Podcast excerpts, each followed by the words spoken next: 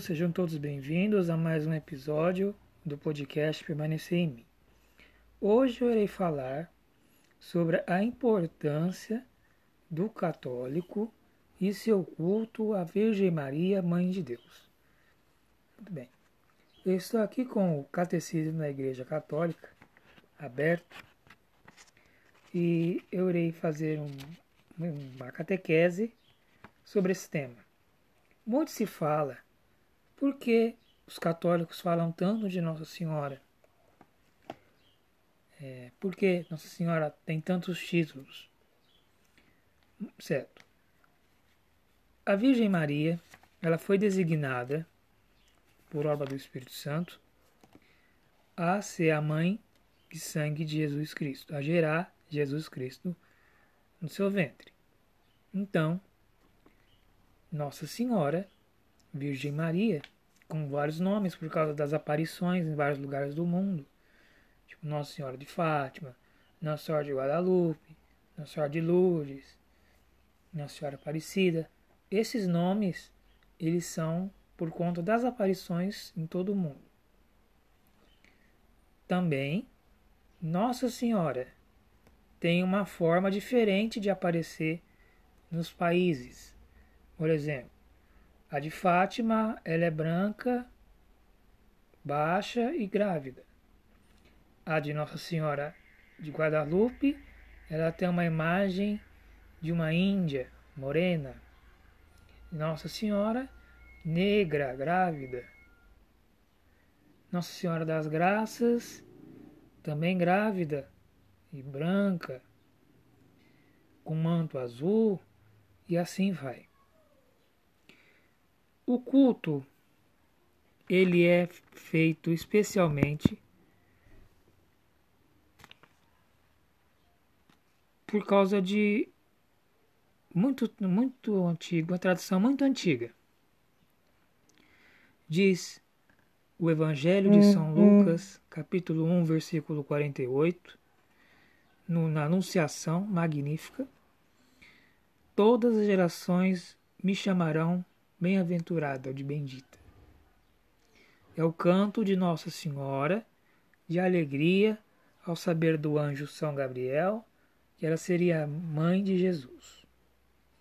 O parágrafo 971 diz assim: A piedade da Igreja para com a Santíssima Virgem é intrínseca ao culto cristão.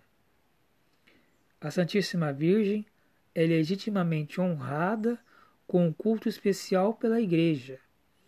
Com efeito, desde os antigos tempos, a bem-aventurada Virgem é venerada sob o título de Mãe de Deus, cuja protege os fiéis que se refugiam em todos os seus perigos e necessidades. Esse culto, embora inteiramente singular,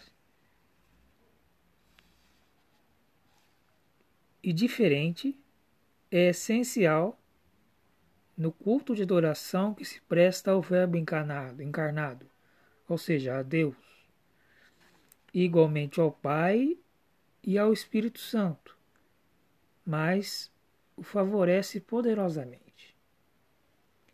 Então, nós, católicos, nós temos o dogma de louvar a Santíssima Trindade também o Pai, Deus, o Filho, Cristo e o Espírito Santo. É bom dizer que são três pessoas e um só Deus. Três em uma. Não é o Pai, não é o Filho, não é o Espírito Santo. Não confunda. É um dogma que mais para frente eu irei explicar. Esse culto se encontra expressadamente nas festas litúrgicas, nas missas, ou seja, dedicadas à mãe, e na oração mariana, como a do Rosário, que resume todo o Evangelho. O parágrafo seguinte diz assim: Depois de termos falado da Igreja, de sua origem, de sua missão e seu destino. A melhor maneira de concluir é voltar o olhar a Maria, a fim de contemplar nela o que a Igreja, em seu mistério, em sua peregrinação de fé, diz: será na pátria, ao termo final de sua caminhada, à espera, na glória da Santíssima Indivisível Trindade, na comunhão de todos os santos, aquela que a Igreja venera como a mãe de seu Senhor e como própria mãe. Esse parágrafo ele fala que nós devemos, depois da origem, de como tudo surgiu, do culto a Nossa Senhora, nós devemos olhar a ela e a Deus, pois nós estamos caminhando aqui nessa terra com nossa fé para um dia estarmos juntos de Deus, na pátria celeste, nos céus. Então, ela será a nossa intercessora até na hora de nossa morte, junto com todos, anjos, Santíssima Trindade, para que nós, junto a Deus, e as pessoas salvas, nós desfrutemos da santidade eternamente. E também, Nossa Senhora é conhecida como a Nova Eva.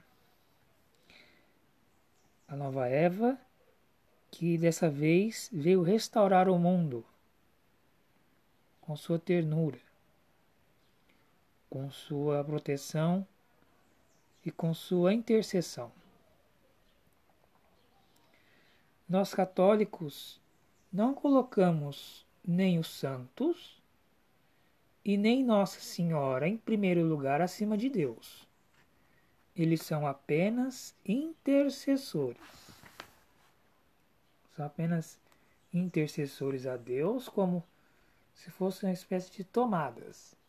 Você pega para ligar a luz, você precisa do interruptor. O interruptor ele vai dar o comando na, na fiação. É o que acontece com as orações que nós fizemos, nós fazemos aos santos, especialmente à Virgem Maria. E o terço, ele não é uma oração repetitiva em honra somente a Nossa Senhora, mas sim uma oração cristológica, uma oração a Cristo que coloca, claro, a intercessão de Nossa Senhora que a gerou. Esse tema será explicado em outros podcasts, mas é somente uma introdução sobre a intercessão dos santos. E esse foi mais um episódio do programa Permanecer em Mim. Espero ter ajudado com esta catequese e fiquem todos com Deus. Até a próxima.